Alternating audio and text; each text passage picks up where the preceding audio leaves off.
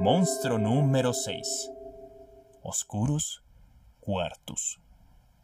El monstruo de la oscuridad. Oscurus aparece cuando apagas la luz.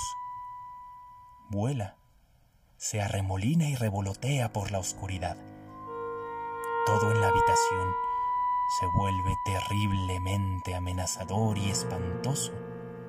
Pero, si tú enciendes la luz, el monstruo correrá a esconderse y todo será normal otra vez. Oscurus Quartus es en realidad un monstruo viejo y amable que no quiere hacer daño. Y hasta puedes adoptarlo.